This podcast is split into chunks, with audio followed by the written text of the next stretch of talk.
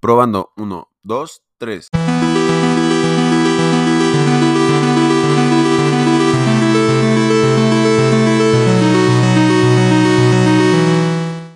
Leo Trujillo aquí con ustedes. El día de hoy vamos a hablar de persuasión.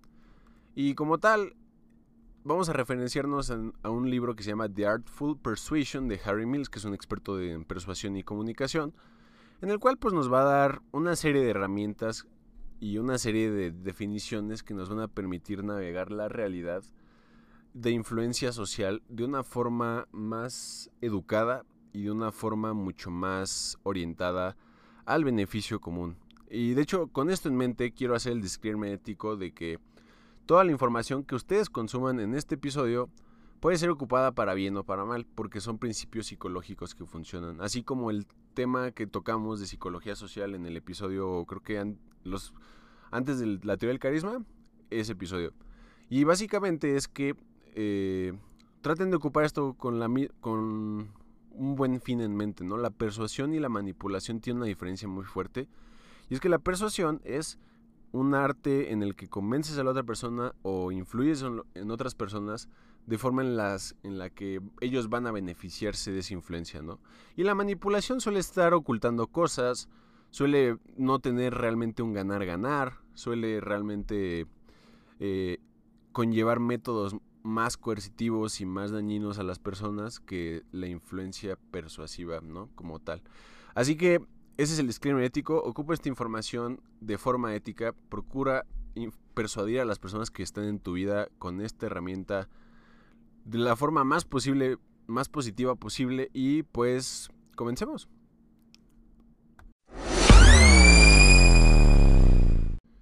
Bueno, como tal, vamos a hablar de cómo funciona la persuasión, eh, los mecanismos como creencias, eh, leer a las personas, hablar con convicción, cómo generar, cómo generar simpatía y, ganarse el corazón de las personas, por así decirlo, ganarse la mente de las personas, o sea, más que la parte emocional, desde la parte racional y algunos sesgos cognitivos que tienen influencia directa sobre la persuasión.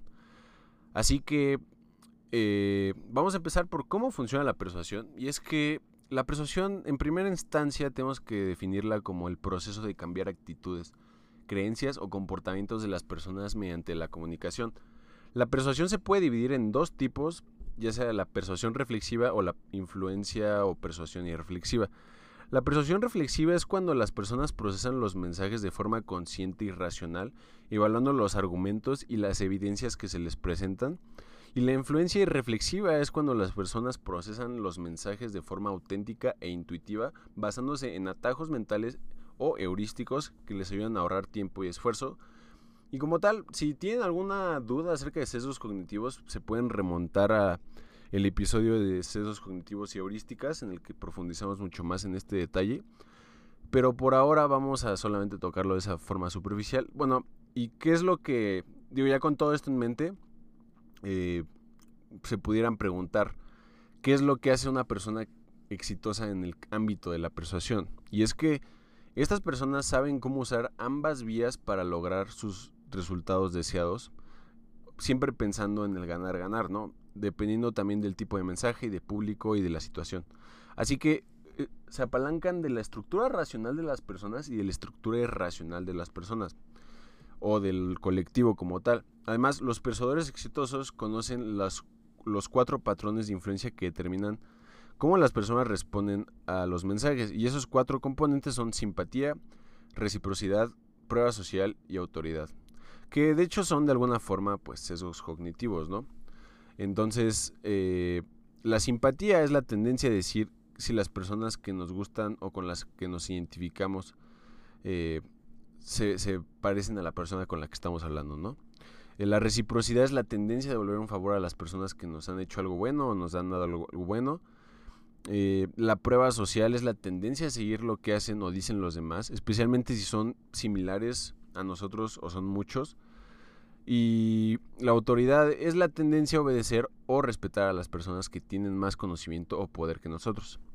Estos cuatro patrones son poderosos gatillos psicológicos que conforman una pequeña, un pequeño porcentaje del total de todos los sesgos cognitivos que existen. También está el de la escasez, la, o sea, como que el sesgo de confirmación y muchos otros sesgos cognitivos, pero digamos, hay varios que son cuatro que están contemplados en el libro de, de Artful, Persuasion de Harry Mills, que son estos, ¿no? Así que, como tal, esos cuatro patrones eh, nos pueden ayudar a convencer incluso a las personas más difíciles de convencer a, que nuestros mensajes o nuestras intenciones sean escuchadas y puedan tomarse en consideración e incluso se actúen sobre ellas, ¿no? Entonces, ¿cómo puedes lograr que una persona eh, sea persuadida, ¿no? Esa es la pregunta como del millón en este episodio. Y es que para lograr el efecto de persuadir a alguien, tienes que cambiar la posición inicial de nuestro receptor por una posición final más cercana a nuestro objetivo. Debemos tener en cuenta tres factores, el emisor, el mensaje y el receptor. El emisor es la persona que envía el mensaje y su influencia depende de su credibilidad, su personalidad y su estilo. Y aparte, eh, como tal, el estilo, o sea, el estilo de comunicación, pero también la forma en la que envuelve el mensaje, ¿no? El mensaje es el contenido que se transmite y su efectividad depende justo de su estructura, su lenguaje y su presentación. Y el receptor es la persona que recibe el mensaje y su respuesta depende de su tipo de personalidad, su estado de ánimo y su nivel de involucramiento. Además debemos tener en cuenta los tres tipos de influyentes que hablan, de los que habla en el libro Harry Mills, que es los zorros, los abuesos y los burros. Y son como tres tipos de personalidad o son tres estilos de persuasión diferentes que él, cataloga así. Obviamente esto son modelos mentales, se pueden prestar a modificaciones, pero él lo cataloga así. Y los zorros dice que son los influyentes más versátiles y adaptables, capaces de usar diferentes técnicas y estrategias aún cuando las situaciones están en su contra, ¿no? Los abuesos son los influyentes más persistentes y determinados, capaces de seguir hasta una pista hasta lograr el objetivo, ¿no? Son personas que van poquito a poquito, poquito a poquito y llegan ahí. Y los burros son los influyentes más obstinados e inflexibles y son las personas que no saben realmente cómo convencer a las personas y que, o sea, son de las personas que hasta te caen mal porque, o sea, a pesar de que ellos quieran y tú sabes que ellos quieren que hagas algo que es bueno para ti, como que no te dan ganas de hacerlo, no te inspiran a hacerlo, ¿no? Entonces, un punto muy importante es que la persuasión empieza justo por la credibilidad. Y la credibilidad es el grado en que nuestro receptor confía en nosotros y en nuestro mensaje. Y se compone, según el libro, en tres elementos que son experiencia, confiabilidad y dinamismo. La experiencia es el grado en que demostramos tener conocimientos o habilidades sobre el tema del mensaje. La confiabilidad es el grado en que demostramos ser honestos, directos, sinceros y éticos en nuestras intenciones o acciones y el dinamismo es el grado en el que demostramos ser entusiastas, energéticos y seguros de nosotros mismos al transmitir el mensaje. Para aumentar nuestra credibilidad debemos construir confianza y vender nuestra experiencia con nuestro receptor usando técnicas como compartir información personal o profesional relevante, mostrar interés genuino por sus necesidades o sus problemas, ofrecer ayuda o consejo, compartir experiencias o anécdotas similares o dar feedback positivo o constructivo.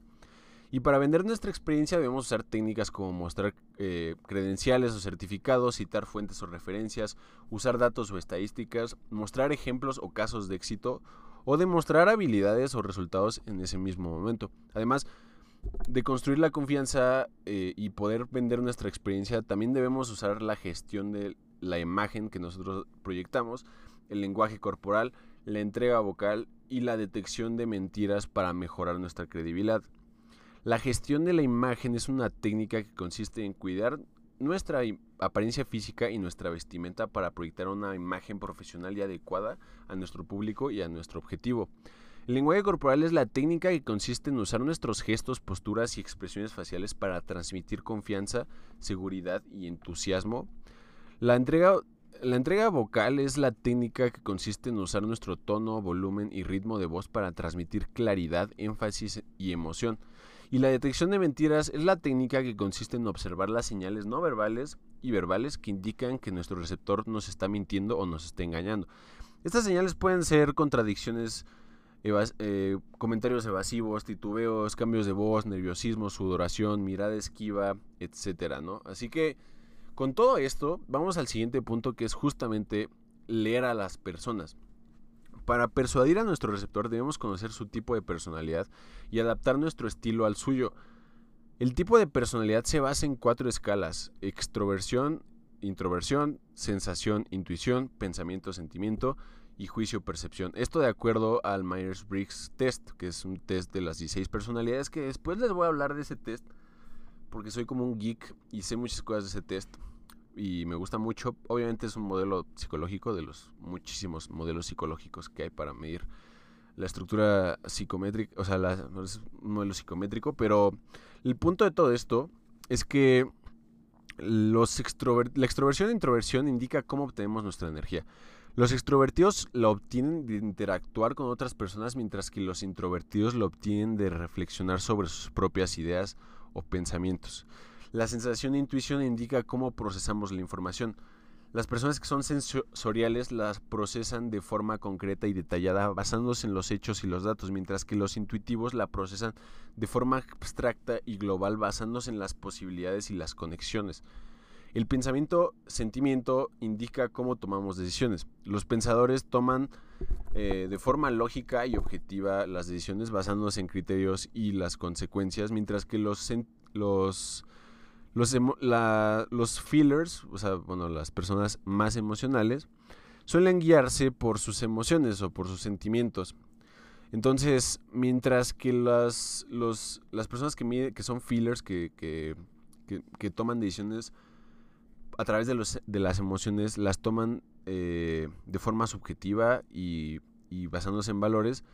Las personas racionales lo toman con hard facts, ¿no? Con datos duros acerca de diferentes cosas. Entonces, por último, ya queda el, punto principal que es el juicio-percepción. E indica, e, este, este indicador indica cómo nosotros tomamos, eh, o sea, recibimos y organizamos la información, ¿no? Indica básicamente, por ejemplo, cómo cuando recibimos información de un ambiente, qué tanto solemos estructurarlo. Y básicamente las personas que son juiciosos se, se organizan de forma estructurada y planificada. Y básicamente se basan en las metas y los plazos, mientras que los perceptivos se organizan de forma muchísimo más flexible, espontánea y, o sea, suelen mm, tender a improvisar las cosas, mientras que los, los juiciosos son personas que tienden a tener un plan para todo. Con eso en mente, leer a la otra persona, eh, pues es muy importante porque ya que tienes la escala de las 16 personalidades y la dominas, para persuadir a cada tipo de personalidad debemos usar las cuatro estrategias claves de la influencia basadas en el tipo de personalidad, que son coincidir, conectar, reformular y desafiar. Entonces recuerden, para persuadir a cada tipo de personalidad debemos usar cuatro estrategias clave de influencia basadas en cada tipo de personalidad que son coincidir, conectar, reformular y desafiar. Coincidir consiste en adaptar nuestro estilo al estilo del receptor, usando el mismo lenguaje, tono y gestos. Conectar consiste en establecer una relación positiva con el receptor mostrando interés, respeto y empatía. Reformular consiste en cambiar la forma de presentar nuestro mensaje para que sea más atractivo o aceptable para el receptor usando ejemplos, analogías o beneficios. Y desafiar consiste en provocar al receptor para que cuestione sus supuestos o creencias usando preguntas, contradicciones o evidencias. Entonces, recuerden eso mucho, o sea, son cuatro estrategias clave para influir, que son coincidir, conectar, reformular y desafiar. Últimamente todo esto es un modelo mental y se presta modificaciones, pero el punto es que esa es como la receta del libro, ¿no? cada quien tiene un estilo diferente, cada quien puede adaptar esta información como más le convenga de acuerdo a la situación en la que se encuentre, pero lo importante es tener presente que es un modelo mental. Luego, el siguiente punto es hablar con poder. Esto me gusta mucho porque yo la verdad tenía una tendencia a, en mi vida he tenido una tendencia a veces no estar seguro de las cosas y eso genera conflictos con las personas que especialmente son juiciosas. Y no, no, no, en la métrica no juiciosa no es una persona que te está juzgando todo el tiempo. Es que cataloga la información y la clasifica y tiene una estructura psicológica que, muy estructurada, ¿no? O sea, valga la redundancia. Y las personas perceptivas son personas que, pues, como yo, o sea, yo soy perceptivo, aceptan la información y no la catalogan, o sea, como que está ahí y, lo ven todo en tonos grises, ¿no? Y las personas eh, juiciosas tienden a ser un poquito más divis. O sea, yo lo veo, las personas P lo pueden ver así como que lo ven en tono grises, o sea, vemos todo en tono grisáceo. Y las personas, eh, pues, que están en, el espectro de los juiciosos, lo ven un poquito en blanco y negro, ¿no? No, en el sentido negativo de lo que pudiera interpretarse cuando dices blanco y negro, sino que tienen a tener una diferenciación más fuerte de una persona o de un, un, aspecto de la información que están recibiendo del ambiente a otro, ¿no? Entonces, por eso digo que hablar con poder es muy importante, porque proyecta seguridad. Y usualmente la gente que proyecta seguridad o que tiene la capacidad de hablar con, con seguridad, tiene un aspecto desarrollado de ser juicioso, ¿no? Porque para darle más impacto a nuestras palabras debemos usar técnicas eh, como enfatizar eh, preguntas retóricas, afirmaciones concisas, respaldo en datos concretos y tener muy pocas muletillas y estar seguro de las cosas de las que nosotros estamos. Y el libro básicamente nos plantea eh, mediante ciertas técnicas, como que hay detrás para mí, es una de las técnicas, antítesis, eh, repetición y preguntas retóricas, pues poder generar ese impacto de poder. Y qué hay para mí es una técnica que consiste en enfocar nuestro mensaje en los beneficios o ventajas que nuestro receptor obtendrá si acepta nuestra propuesta o solicitud. Entonces, el efecto o la técnica de antítesis es una técnica que consiste en usar dos ideas opuestas o contrastantes para resaltar una diferencia o crear un efecto dramático. La repetición es una técnica que consiste en usar la misma palabra o frase varias veces para reforzar una idea o llamar la atención. Y las preguntas retóricas son aquellas preguntas que no, no, esperan una respuesta, sino que sirven para provocar una reacción o estimular el proceso de pensamiento del receptor. Por ejemplo, en ventas se ocupa mucho como, ¿acaso no crees que te lo mereces? O sea, y bueno, hay muchas formas de, poder navegar estas técnicas, ¿no? Y son cosas que nos van a apoyar para darle fuerza a nuestro mensaje.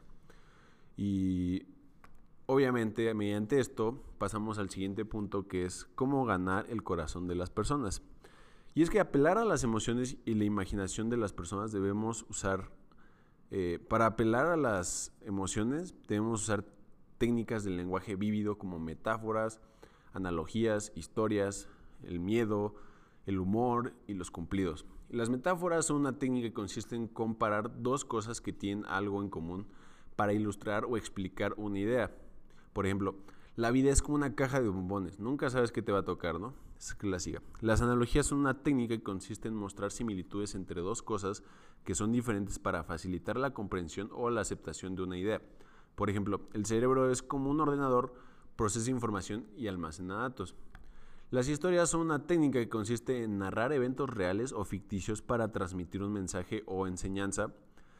Por ejemplo, déjame contarte una historia sobre un hombre que logró superar todos los obstáculos gracias a su perseverancia.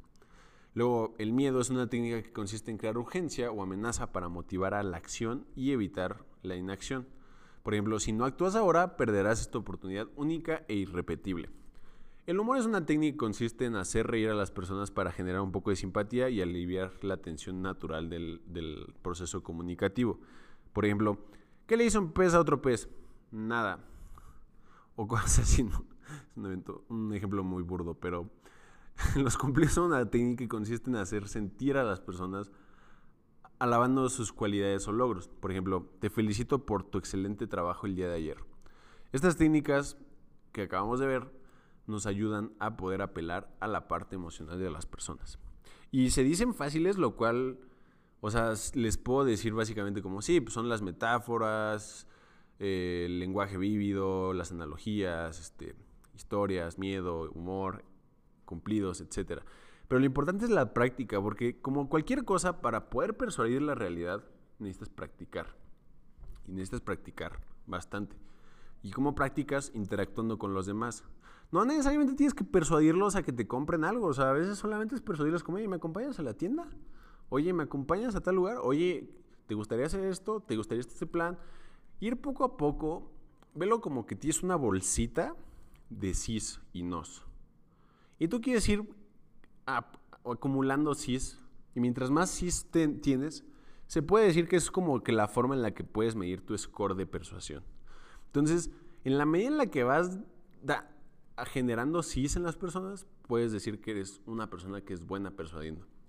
O sí, o sea, pues que en general las personas te pueden decir que sí porque confían en ti y creen en ti últimamente, ¿no? Entonces, el siguiente punto es ganar la mente de las personas.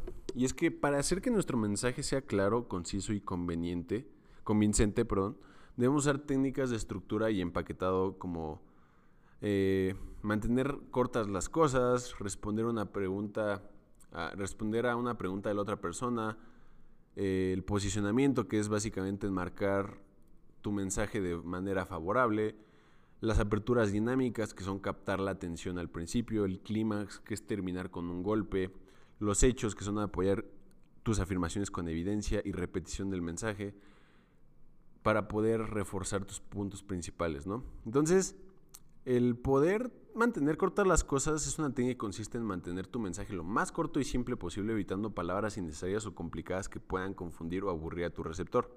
De nuevo, yo cometí ese mensaje porque yo a veces sobreextendía las cosas y es algo que puedes mejorar para ser mucho más persuasivo, ¿no?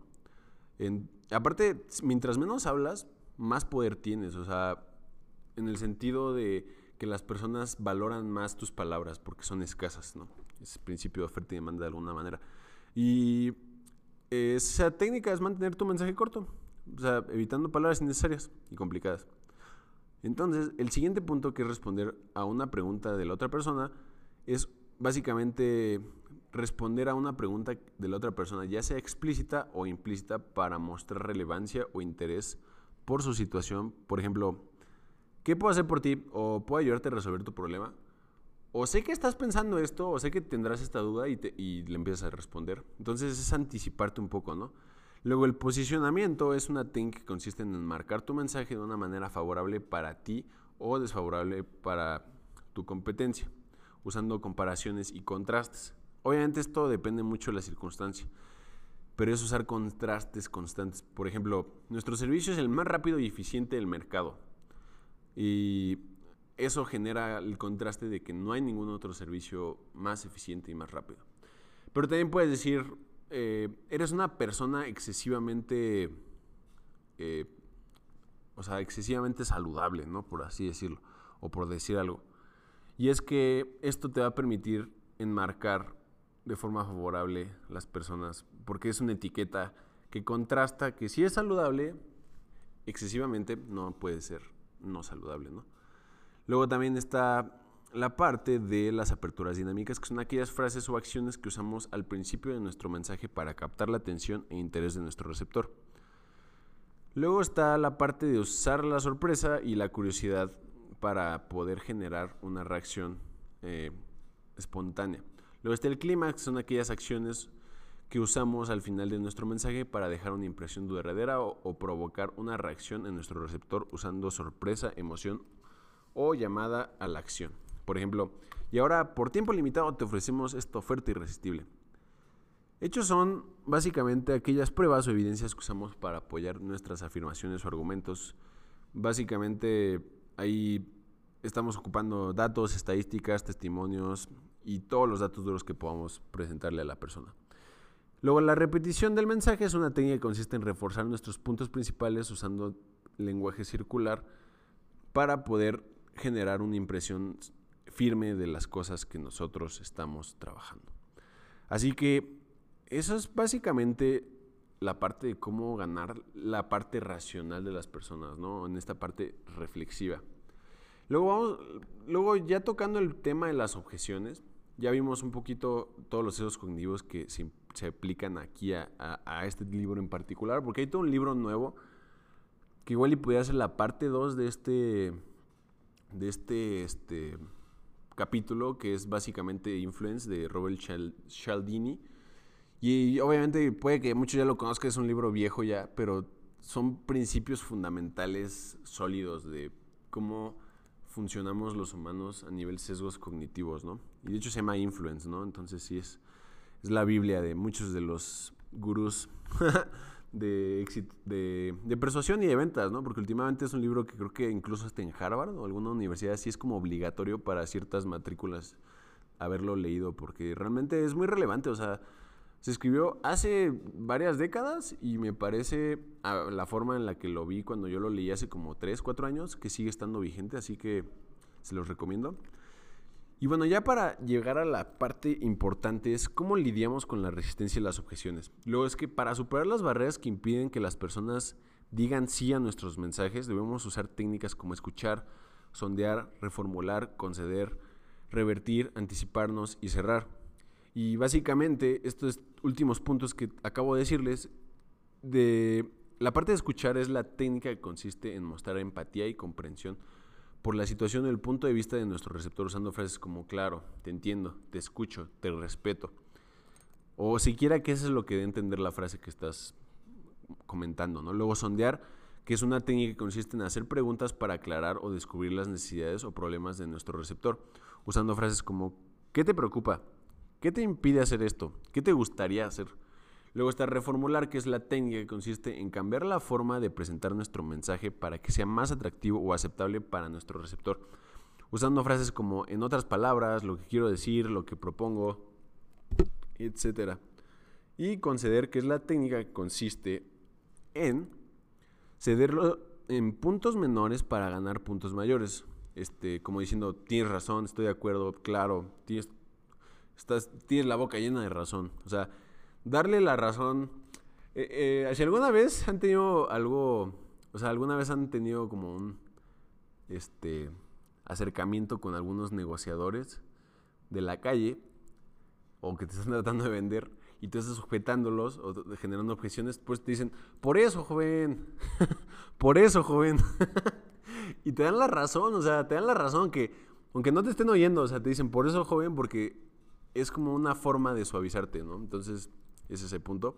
Luego, revertir es latín y consiste en convertir objeciones en razones para estar de acuerdo, usando frases como, precisamente por eso, fíjate que creo que este producto te pudiera servir. Eso es lo que te ofrezco, eso es lo que te garantizo. luego, anticiparse es la técnica que consiste en prever y abordar objeciones antes de que surjan, usando frases como, sé lo que estás pensando y creo que para eso tengo una respuesta que es ta ta ta ta le explicas. Luego quizás te preguntes o antes de que me lo digas, le explicas. Luego, cerrar. Cerrar es como algo que es un arte. Casi nadie sabe cerrar. Cerrar es como de las cosas más difíciles. Creo que es de los puntos más, más ásperos que tiene el proceso persuasivo en sí. Y es básicamente ya la parte en la que estás comprometiendo al, al receptor, ¿no? Usando frases como, ¿qué te parece? ¿Estás listo? ¿Te animas? Y hay muchas formas más fuertes de poder hacer cierres, ¿no? Ya depende de tu habilidad, pero el cierre básicamente es la parte en la que ya generas ese compromiso con el cual la persona se va a poder eh, ver, o sea, ya va a poder sentirse a gusto con la decisión que está tomando. Y eso es lo importante de la persuasión, porque o sea, lo importante es que la gente se sienta a gusto con la decisión que le estás haciendo tomar. Que se sientan bien, o sea, que genuinamente el proceso persuasivo sea tal, tomando en consideración todos los puntos que ya vimos, que la persona que te está oyendo diga, ¿sabes qué? Tienes razón, o sea, me siento bien porque tomé esta decisión. Realmente me va a hacer bien esto. Ese es el fin, esa es la finalidad de la persuasión. Si no estás haciendo persuasión de este estilo, estás manipulando y pues digo, no soy juez como para juzgarte, ni siquiera sé quién eres, porque, o sea, el podcast ya sabes es como un medio en el que no, no te escucho, pero la parte de la manipulación, pues realmente es algo que es desdeñable, ¿no? Realmente, si eres bueno persuadiendo, no necesitas manipular a las personas. Puedes ser muy transparente y que las personas sigan queriendo hacer las cosas que, que, últimamente está en su beneficio, ¿no? Porque si estás manipulando últimamente es porque estás ocultando algo que no, que sabes que quizás no está en el beneficio de las contrapartes. Y eso es lo importante de este episodio. ¿Por qué? Porque creo que nosotros tenemos que persuadir la realidad. Y con esto acabo. Tenemos que tener la capacidad de poder persuadir la realidad. Y por persuadir la realidad, velo como que la vida es un juego de sis y nos.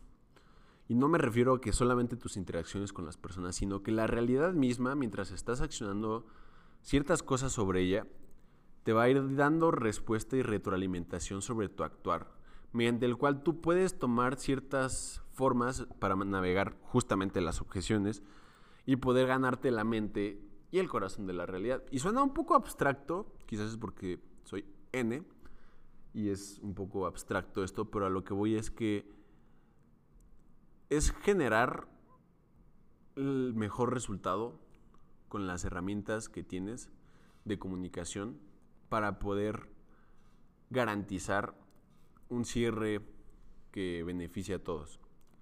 Y con esto terminamos el episodio del día de hoy.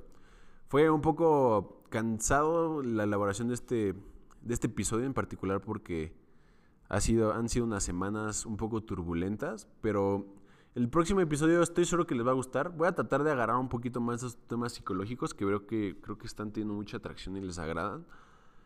Eh, cualquier comentario, ya saben, me pueden encontrar en mis redes sociales, como Leo Trujillo en, en Spotify, Leo Trujillo en Facebook y Leo.trujillo en Instagram. Así que con esto los dejo, les deseo un excelente día, tarde, noche, donde sea y a la hora que sea que estén escuchando esto. Éxito, bye.